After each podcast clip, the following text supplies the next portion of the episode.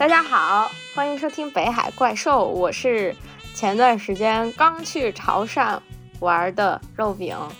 大家好，欢迎收听北海怪兽，我是在潮汕尽了地主之谊的润润，所以这一期很高兴能请到这个嘉宾肉饼来分享他在潮汕的一些经历。对，所以首先问一下肉饼，你什么时候去的潮汕？啊，一月十号到一月十八号，开心吗？开心，开心吗？开心，主要是跟着润润去的，所以开心。那你要跟人家说一下，为什么我们会到潮汕呢？因为潮汕是润润的老家。对，所以我们这一期的一个主题啊，要点题就是带你去见我妈。对，那部电影叫做《带你去见我妈》，是我们最后一天晚上，隔天肉饼要回家了，然后我们就，呃，那天晚上在路上逛啊逛啊，我突然说要不去看一个电影吧，然后一查就刚好附近的影院只剩下最后的一场午夜场。关于这部电影，我自己是有一些，就是我有一些了解，因为这个导演他最早的时候是在我高中的时候就拍了一部。叫做驼恋，因为汕头叫驼岛，所以就等于是驼岛之恋。然后他的一个取材是在汕头最有名的金山中学。后来呢，这个导演好像自己又成立了一个影视公司在深圳，然后他就拍了两部那个潮语的电影。第一部叫《爸，我一定行》，第二部就是我们那天晚上去看的这个。带你去见我妈，但电影也就那么回事，就我也只是作为一个所谓的潮汕老乡，我就呃补一补票，然后支持一下。主要是这部电影对我们当时来说非常的应景，因为我确实就是把肉饼带回潮汕来见我妈，一时语塞，肉饼傻笑，嗯，肉饼傻笑，对。在这部电影里面呢，那个女主角，这个女主角她是一个杭州人，然后三十多岁，对，然后还离过婚，就是对于所谓的传统的潮汕家庭来说，她是一个呃很有挑战性的结婚对象，就是那个妈妈什么的肯定会很反对他们结婚。然后我们去看这部电影的时候，我也就在想说，哦，那肉饼，嗯，肉饼没有结过婚。肉饼才二十几岁，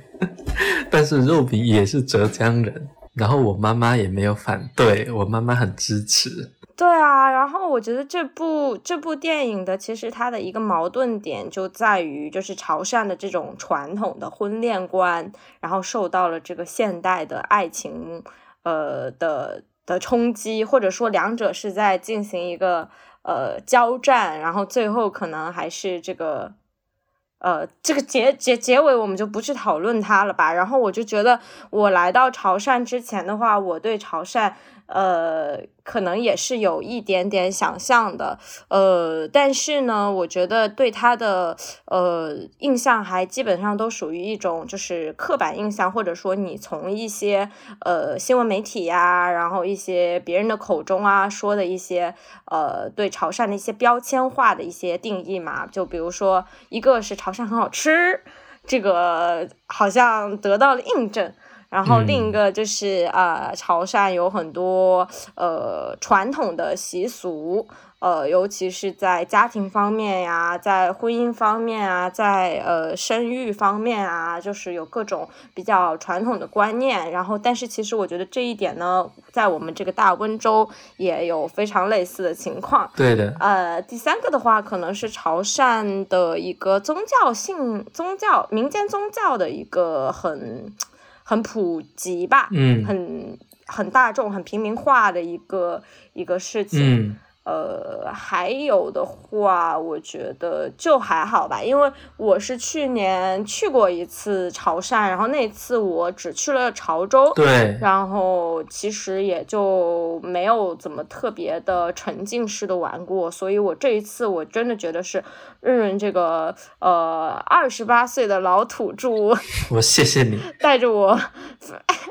我谢谢你哈，我谢谢你。非常全。那个那个来潮汕的费用，我们待会儿录完就 A A 好不好？我我我会在那个过年之前把这这笔账给你算清楚的。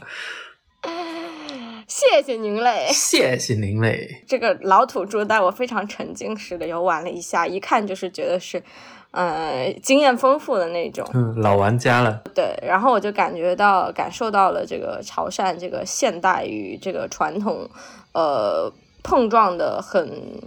很精彩的那一面。嗯，因为我。我自己生活在温州，我会感觉其实温州的传统不太明显，然后也没有很好的继承。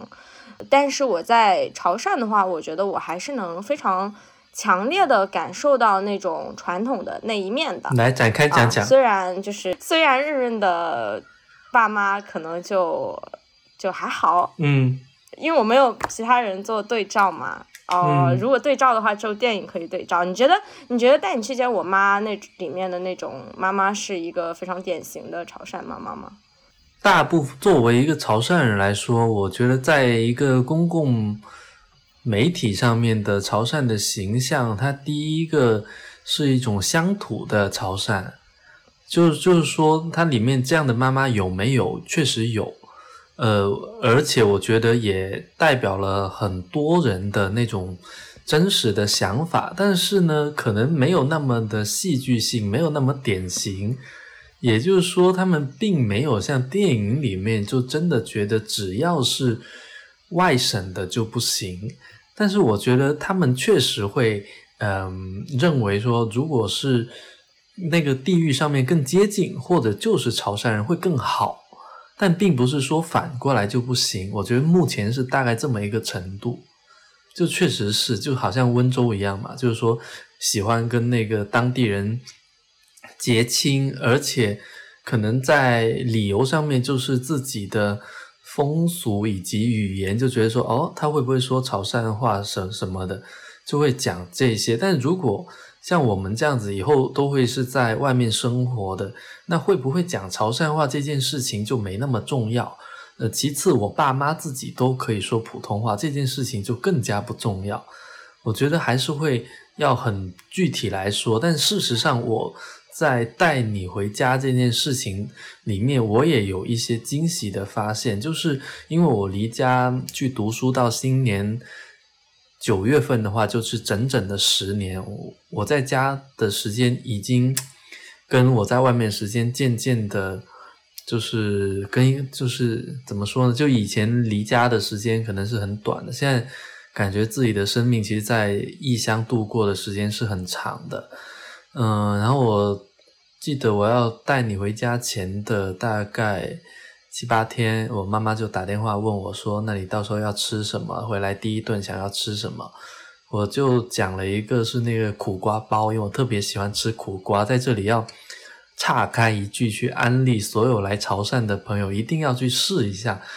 有一杯饮品叫做柠檬苦瓜，我觉得听起来是很暗黑的饮料，但真的很好吃。然后我妈就说：“好啊，你要吃苦苦瓜包就好。”然后过了两天，她又打打一个电话来说，你爸听到这个消息之后，觉得你们不可以吃苦瓜包。他觉得儿子第一回带一个那个呃女孩子到家里，然后两个人肯定以后要有一个更好的未来，怎么可以吃苦瓜这种寓意不好的东西？因为是苦嘛，所以就不行。然后我第一次感觉到，哦，原来在我爸妈他们这个。看起来以已经相对很开放的日常底下，就他们每逢这种，呃，有一些过节，哎，这就 Q 到我们上一次聊的那个话题，就过节啊，或者一些时间节点的时候，他们就心里还是会有这样的一个观念，就比如说要圆满啦，不要苦啦，不要有那些什么事啊什么的，所以就各种东西又又回来了。这一瞬间，我就觉得，哦，好像真的还是挺传统的。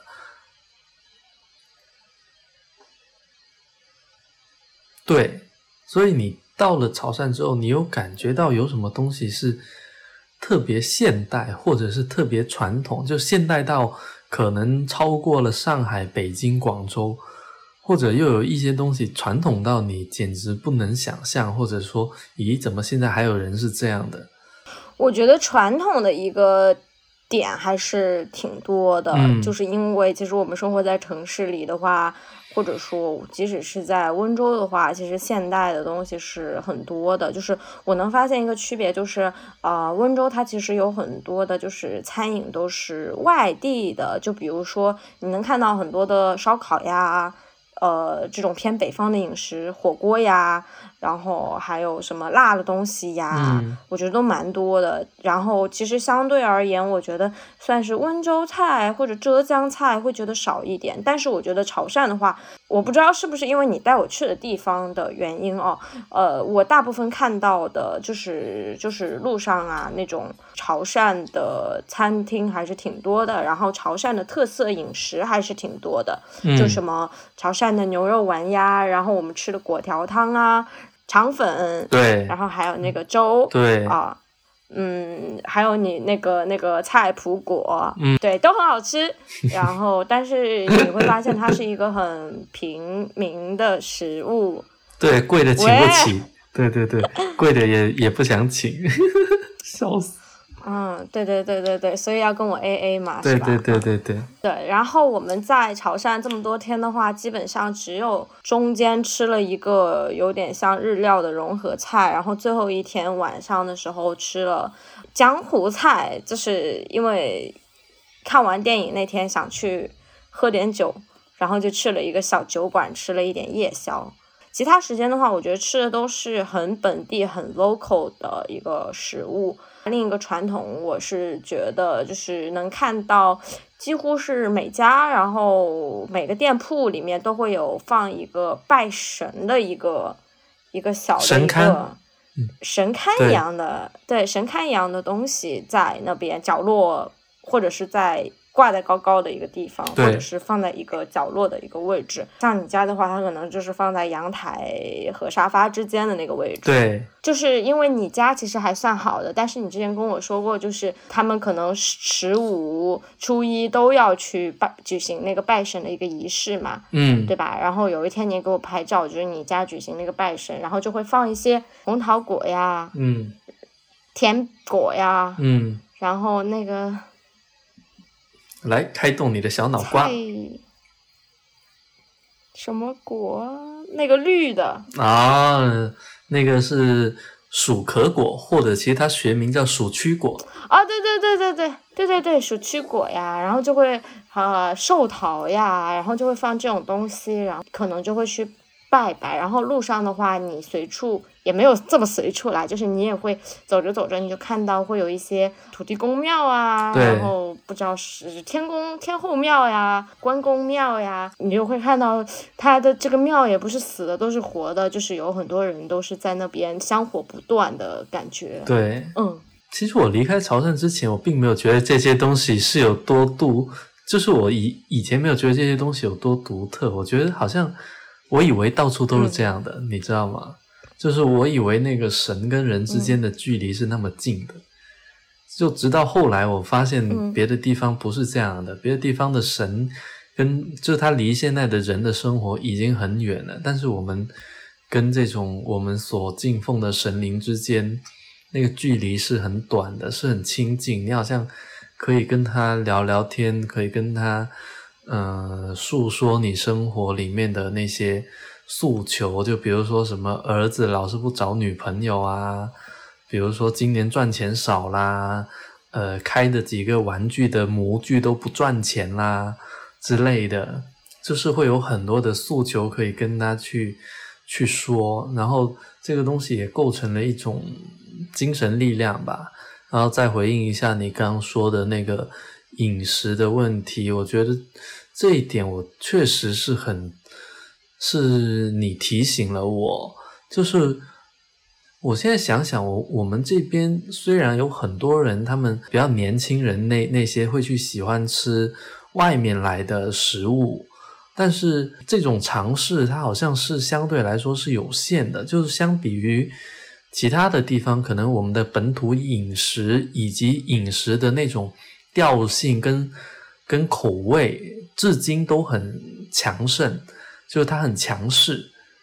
包括很多外来的菜，可能都要做成我们的这种口味，它才能被接受。就好像我们那天去吃的那个小公园的蛋挞，然后我觉得它有一个很大的特点，就是它没有我在澳门、在广州、在北京吃到的那个葡挞那么的腻，没有那么甜，对，没有那么甜，嗯哼，然后它就比较清爽。潮汕人对甜品是很喜欢的，但是很害怕甜品太腻。就你那个甜度只要过了一丁点，他们就开始觉得要腻，然后要找东西来杀嘴。就比如说你刚刚说那个萝卜干之类，就是你感觉腻了之后，你要重新用一个很刺激的东东西，让你整个口腔重新清爽起来。所以我们当时吃蛋挞的时候配了凉茶，对，而且是酸酸的那种，叫什么来着？熟地水，你喝的是老熟地水。对，我喝的是老熟地水。然后我喝的是一杯不是紫葡萄，山葡萄，人家叫。平平无奇紫葡萄。对啊，那家凉茶店是那个蔡澜十几年前到过那里，然后在那里喝了一杯凉茶之后，他就开始出名了。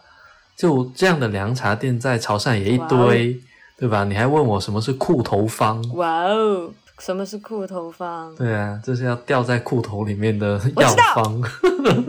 笑死！好啦，阻碍你回答了。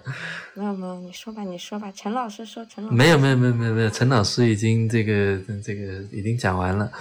啊，那让我这位陈老师说。好啊好啊好。陈老师要开始说了。哦，我其实比比较想说，有没有那种你觉得它的混搭是很是很你想不到的，或者很奇特的东西，就不只是很传统的。那我来讲一讲很现代的部分。好啊，好啊，我也想听。就感觉潮汕有很多咖啡店，或者说，因为我们主要还是在澄海，澄海有很多咖啡店。然后那个咖啡店的档次呢，不跟上海比，我觉得也可以跟，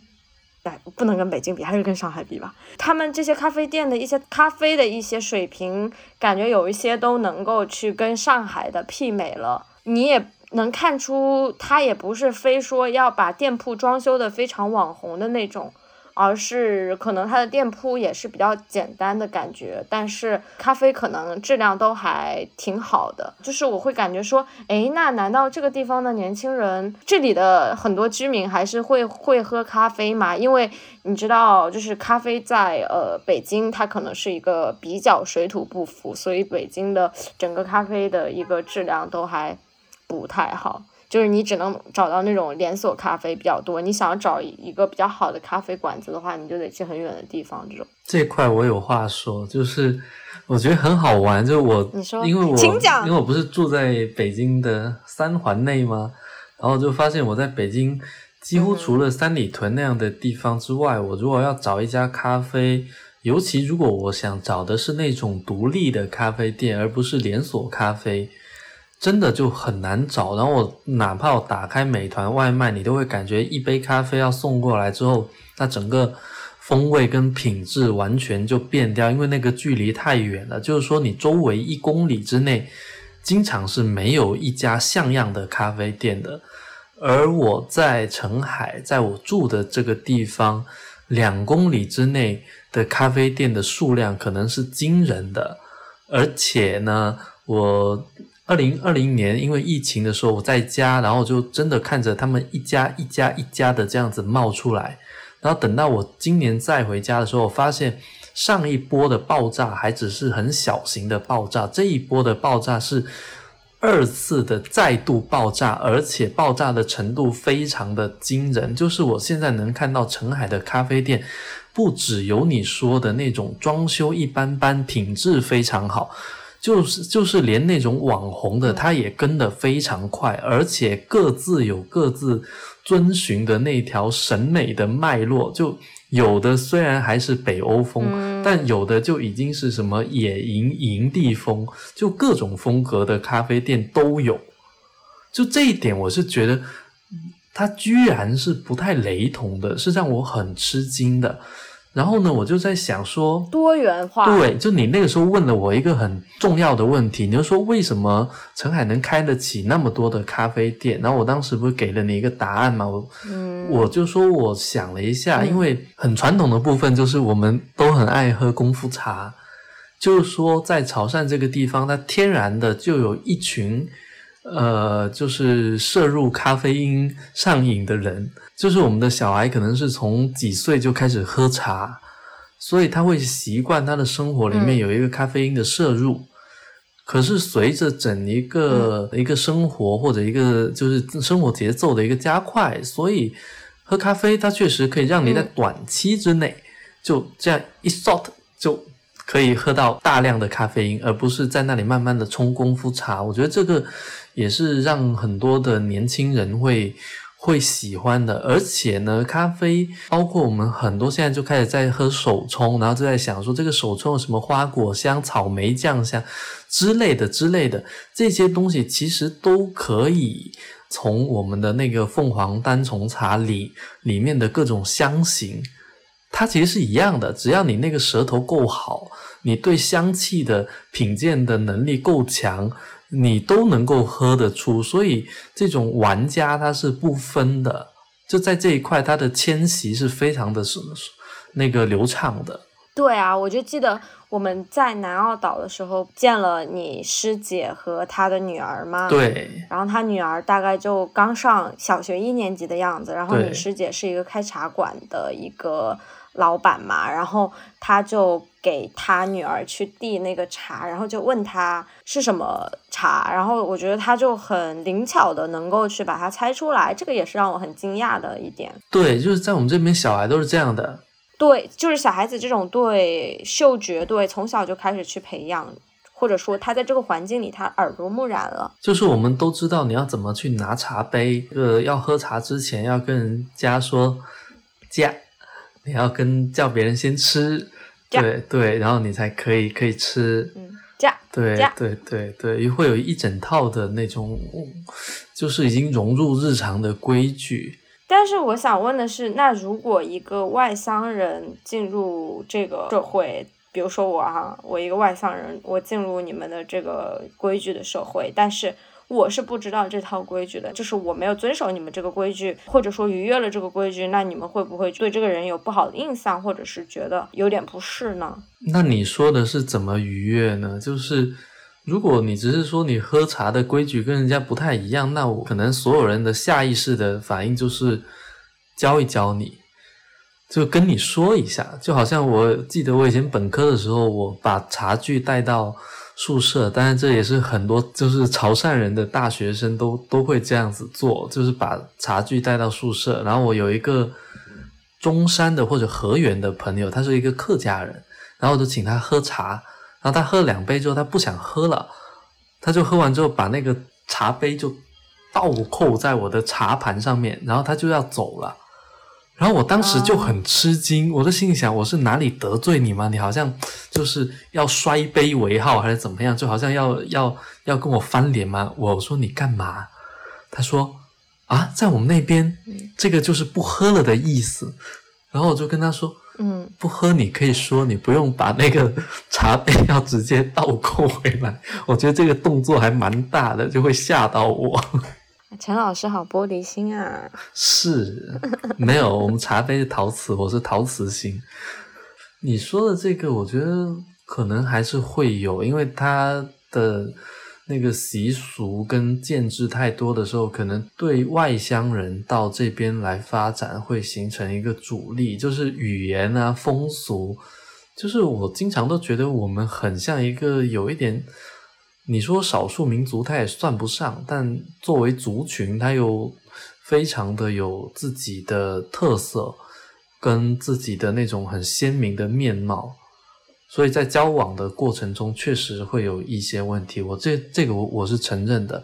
而且在我小时候，潮汕非常的排外，现在好了很很多，因为我觉得他的排外，其实第一点是因为他要见到大量的。的外地人，他没有办法拒绝外地人，因为潮汕各个地方会有自己的支柱产业，而这些支柱产业一般来说都是呃劳动密集型的产业，所以他需要从国内的很多地方有很多的这种移移民，他们是一些相对廉价的劳动力，所以是在最早期潮汕人跟外人交往的时候，他会出现的一些呃状况。现在我觉得，毕竟大家出去外面读书啊什么的比较多，所以大家会好一些，不会像以前那样子。以前你还是就是少见多怪吧。刚刚讲到潮汕有各个地方都有很多支柱产业，这个也是我觉得比较现代的那一部分吧。就感觉潮汕的整个经济发展还是以民营的这种中小型的企业为为支柱的。然后我觉得这个和呃东南沿海地区的挺多地方都是挺挺像的。然后以沿海为例的话，可能就是玩具。走在路上的话，你就可以看到大大小小的一些玩具的门店，然后玩具的厂，然后看起来都历史悠久的那种感觉。包括呃，润润的一些亲戚也是家里做玩具厂的嘛。对，就在澄海，可能没有一个人他的家族里面，就就是他的亲戚里面是没有人在做玩具的，这好像不太可能。所以，澄海很多小孩从小他们的玩具是不要钱的，你就从你的什么哥哥姐姐啊，或者嗯，就姑姑妈姨丈之类，反正你的亲戚总会给你送玩具的。就自己厂里面就在做，只有那种最高端的玩具拿不到，那普通的玩具基本都是可以拿得到的。反正我小时候是这样，所以我小时候每每一年或者半年都要丢掉一大纸箱的玩具。主要是塑料玩具，澄海主要是做的是塑料，像很多那种木头之类的，它并不在澄海做。然后澄海呢就被叫什么世界玩具之都咯。前两天也是看了一篇哪个媒体写的，对，然后它里面就写到，其实像服装业一样，刚开始的话也是一个。无牌的那种生产，就是低端的一种生产为主的。然后这几年的话，慢慢转型为就是说，大家开始去做品牌，然后开始去买一些 IP，买一些版权，然后走这种品牌化的这个产业升级的路线。是送了我外甥一些玩具，然后他这个玩具的车车就是一个叫做什么巴士，校园巴士的一个。IP，然后我才知道他其实是在电视里放了一个很火的一个小孩看的动画片，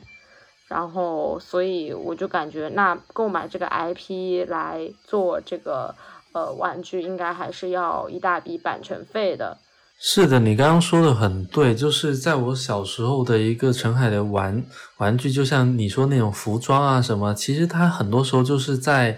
在仿造，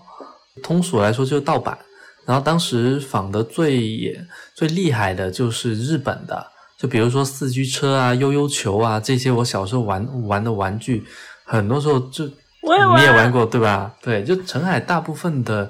厂家当就是只要那个电视台一播，他就开始呃做这些玩具，然后只要有一个新的型号出来了，就各个厂家会纷纷的效仿。所以呢，到后来就有一个厂家，他就心里想：那既然这样子，我们为什么不拍自己的那个片子？就是我们为什么不拍自己的动画片，或者不拍自己的特摄？这个厂家就是叫奥迪，就后来它上市了。它上市之后叫做奥飞动漫，或者叫奥飞娱乐。就我们很熟悉那个什么巴啦啦小魔仙啊，什么火力少年王，就是他们家拍的，所以这里面就有你说的这种转型升级的东西。这个他他最早的时候，他只是想要通过这种文化的转型，然后来把自己的产品卖出去。可是他现在渐渐的几乎已经不再做玩具了。还有另外一个升级的方向，就是就是说，如果他做的这一块跟跟实心的另外一种产品之间可以实现一个比较迅速的转换，比如说，后来澄海有很多的商家开始做无人机，你有没有想到无人机很多的构件啊什么的，它其实是搞不好是可以跟塑料玩具贴合在一起的，所以后来澄海的好像警察局还是公安局是成立了。全国最早的一个无人机侦察小分队。有一天真的走在路上，我们不就看到说，哎，那边怎么有个人在飞无人机？然后我就在想说，哎，这这个地方是无人机可以 可以上的吗？嗯嗯嗯嗯，对啊，就是会有各种各样的这种转型，包括有一些他可能就转型去做那种很高端的车模，就汽车模型啊，不是模特。车模。所以像你说的，像我像我姐姐给那个外甥送的这这个，他们确实是是这样，他们现在是一个正牌的，然后有拿到合法授权的。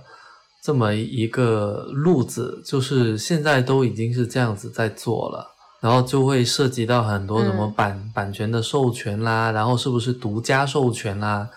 什么的，所以你会看到真的整个产业有在转型跟升级。第三个，我还想说一个很现代的点，但我觉得它其实也不现代。什么呢？嗯突然很有兴趣，就是大家的夜生活很丰富。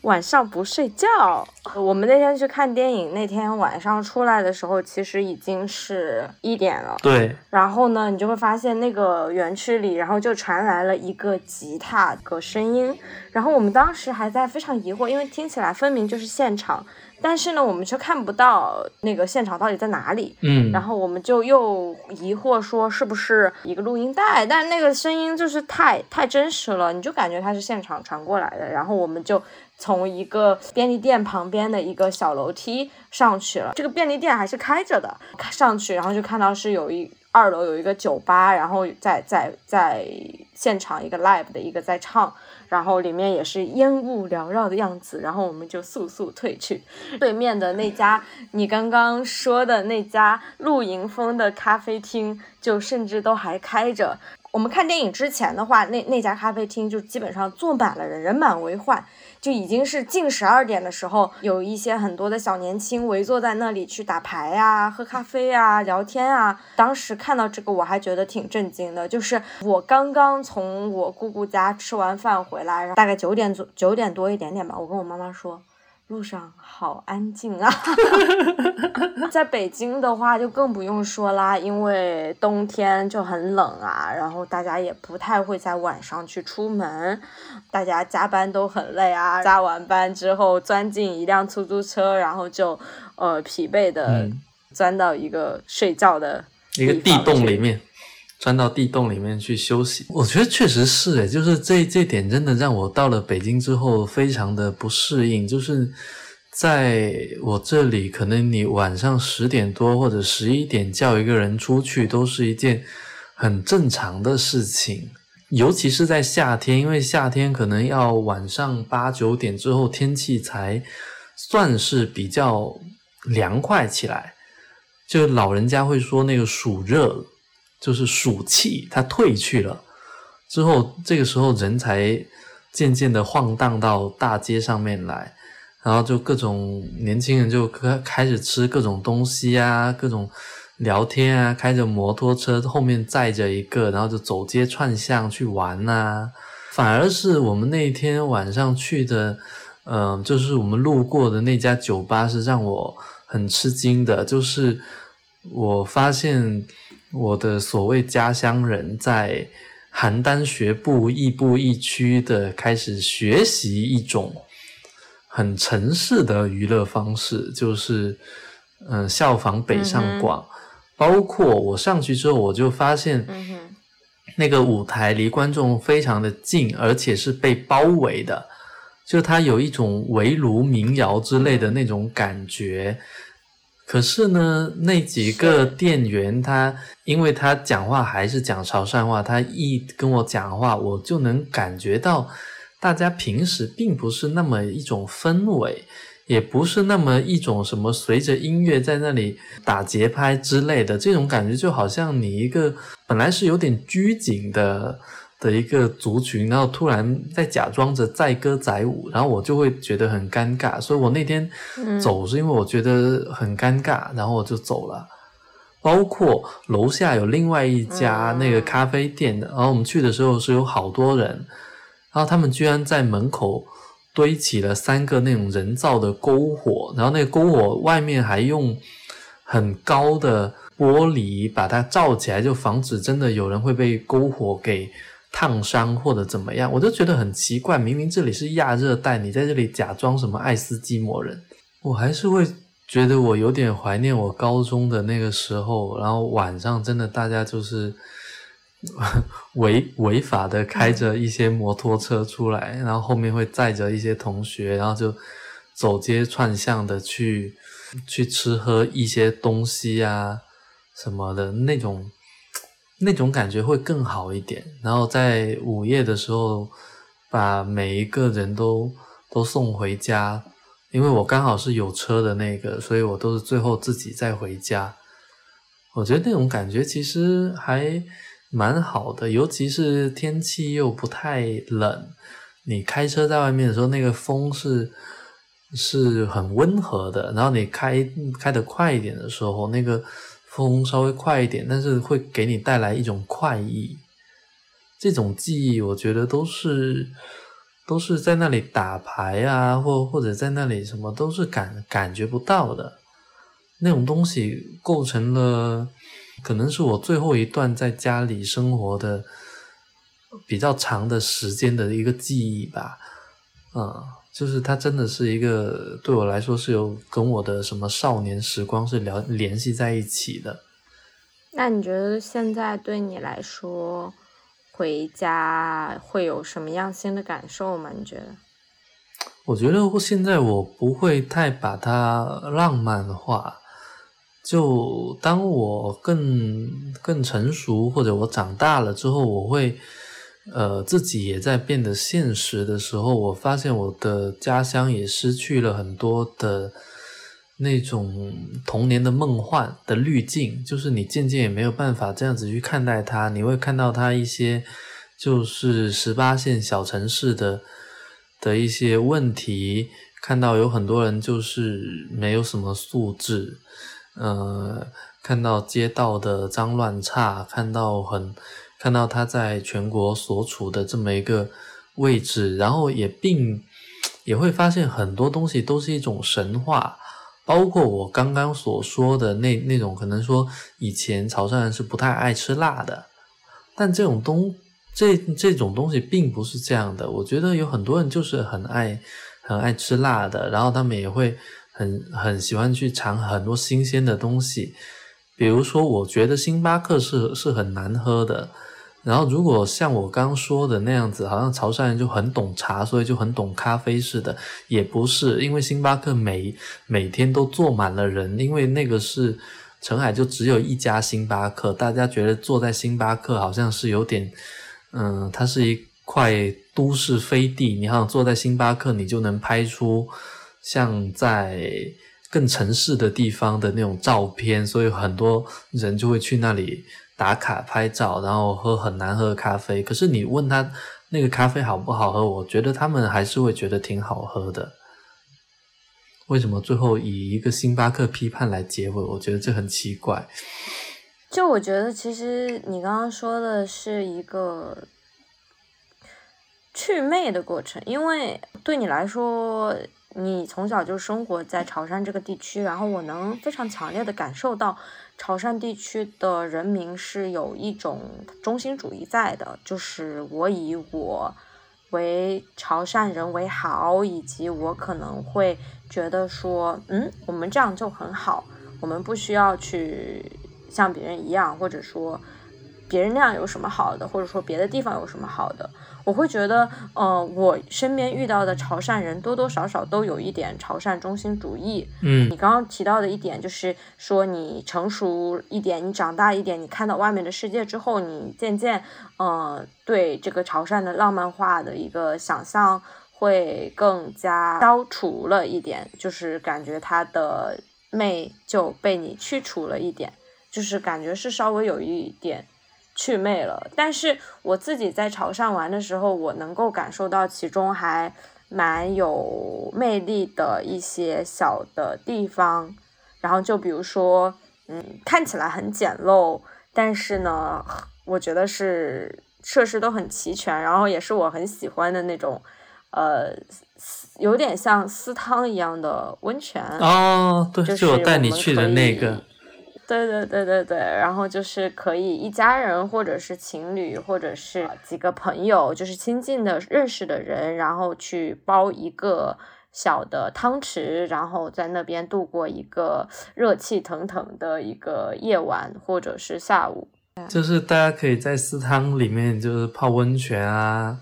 几个人在一起啊。对，这个是我觉得，嗯，就是你你在小红书上找潮汕旅游攻略很难找到的一个点。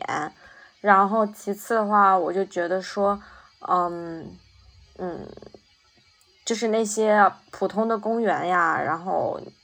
虽然我们那天去的时候没有没有呃遇到，但是平时就是那个那个叫人民大公园，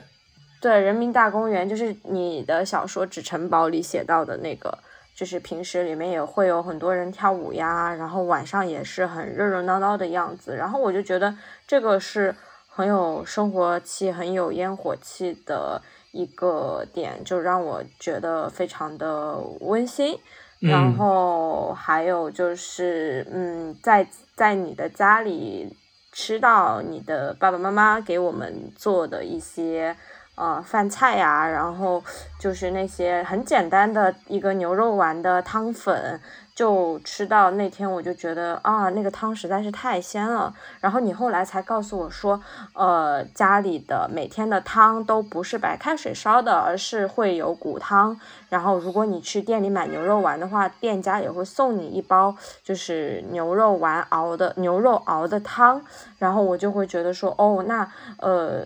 嗯，包括就是平时吃饭的话，基本上餐餐都是餐餐都是有汤的，而且虽然很清淡，但是呢，呃呃，这个饭食都是很鲜美的，然后你吃完就会觉得很舒服，然后也不会担心说胃很有负担，第二天消化不掉，或者是呃晚上睡觉了就是会吃太多睡不着，然后我就感觉潮汕人对饮食很重视，但是呢也是有一套。呃，很养生，或者说很遵循天道的，然后没有太多的人工和后天的加工的那种自然的自我调节的那种能力在。那我我能大概 get 到你要说的东西是什么？潮汕确实吃东西很讲究所谓的原料新鲜，然后烹饪的时候呢，是希望用。用一种调料什么的来把这个原味给烘托出来，而并不是说拿什么酱料把这个原味给盖掉。往往就是它总是在这里面去做一个博弈跟平衡，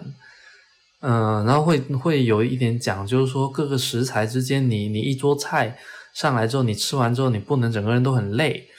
就很腻。很累，你感觉负担很重。如果是真的这样的话，我们又会进进入那个要杀嘴的环节了，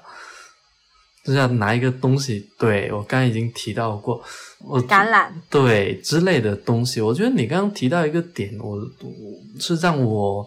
想到很多的，就是你以这个私汤为例，然后去聊，因为这个是其实是我们家的人自己慢慢。想出来的一个娱乐活动，然后确实也是澄海这个地方，它有温泉的资源，而且也有一些人做了这种私汤，所以我们有时候一家人就会开一个车，可能也就四十分钟就可以到那里，然后就泡一个汤，然后泡两三个小时都可以，价格也很便宜，只要一一百多块、两百块就有一个池子，就是一共就花费那么多钱，然后我们会自己带很多的。水果啊，零食啊，会带茶叶去那边泡，啊，去那边喝，然后之后再开个车回来，就就可以睡上一个很好的觉。我觉得这种享受呢，在嗯，在大城市是很难有的，或者如果它有的话，它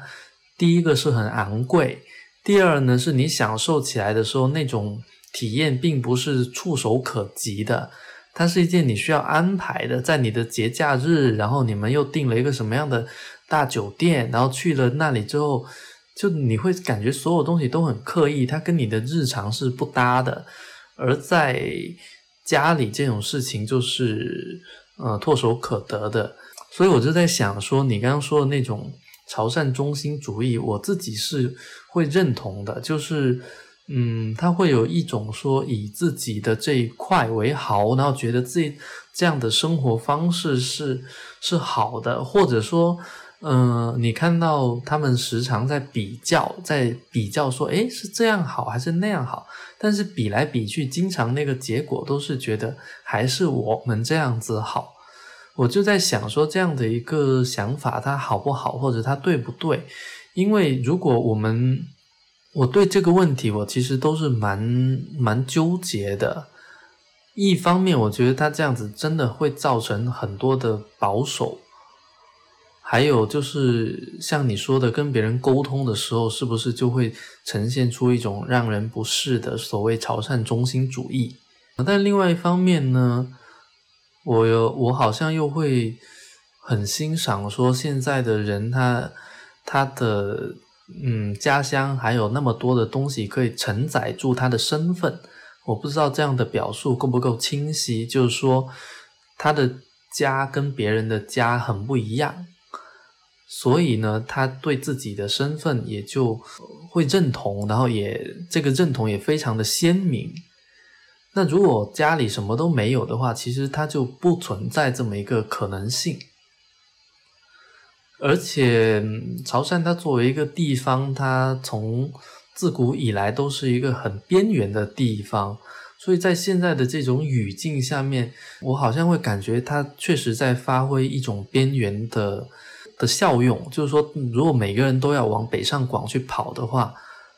那是不是也只见到北上广的好？其实小城市有小城市的好，而且这种好是可以超越的。就是比如说这个温泉，在我看来，它是超越了像是广广州啊或者北京啊什么的，就那种感觉，我觉得它所给我提供的那种体验是超越的，所以我就会在想这个问题咯，就会有一个比较犹豫跟不知道哪个好的一个态度吧。我针对你刚刚讲的，我有一些自己的想法。首先是我觉得。嗯，可能也不太能非常静态来看这件事情。就像你在你的成长过程当中，潮汕人的排外的观念，它已经有了一个很大的改善，就是说它排外的程度是慢慢的被降低了。然后潮汕它本地也不可避免的受到了一个呃城市化和现代化冲击的一个影响，对吧？然后这个我们在现代的年轻人的生活方式上面可见一斑，然后在这些新开的一些呃商业也可见一斑。在呃这个传统的产业的转型升级中也可见一斑，但是另外的话，我们又能看到潮汕它非常固守传统的那些面，然后这个东西呃为什么在现代它还是在现在这个社会里能够发挥出一点作用的？我觉或者说它能够是一个好处的原因是，是不是我们到了现在的这个时间节点是一个。从一个宏观的角度来讲，我们的就是从一个宏观社会的角度来讲，我们的家国身份的认同是比较弱的。然后我们的呃对家庭观念的这个。总体上来说，也是在现代化的过程中，慢慢的变得薄弱的，变得削弱的。就是你和父母之间，你和你的原生家庭之间的连接是慢慢变得薄弱的。然后你在，尤其是像我们这样，就是呃读了书，去到外面的城市之后，我们在新的一个城市里生活，其实你很难去找到一个共同体。本来的话，就是像原来的话，你在哪个单位工作，然后你对那个单位就是奉献终身、忠心耿耿的，然后。你会对那个单位产生认同感，然后这种认同感在我们的现代社会里又不见了。我们呃，因为现在的 劳资关系已经出现了一种很敌对的一种状态嘛，我们又不认同那个剥削我所谓的剥削我们的这个公司，所以我们又没有一个就是在工作方面又没有一个一个认同感。那么在这种情况下，你说呃，有一个地域的，有一个地方性的这个标签。能够成为我们的一个身份认同的一一个方式，或者说他们是一种成为一种身份认同，就至少能够让我们找到一点归属感。就举个例子来说的话，我们在北京，然后说，哎，你是潮汕人，我也是潮汕人，那我们就莫名的就会产生亲切。就，哎，你是温州人，我也是温州人，那我们我们就会觉得说啊，那我们是有一点共同记忆，我们是有话可聊的，就多少都是老乡嘛，对吧？就会有这种感觉嘛。然后，呃，我觉得这这也可能是，呃，近几年来就是感觉很多地方特色的东西，它不管是在呃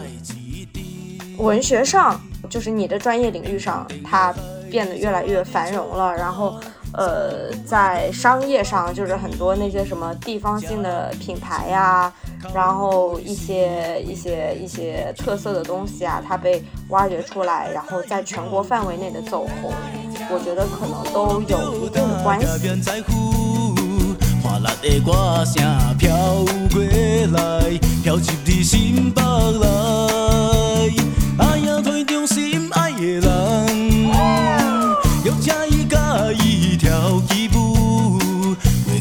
这做人面红红，烟花一蕊接一蕊开。平月饮一杯，海风凉。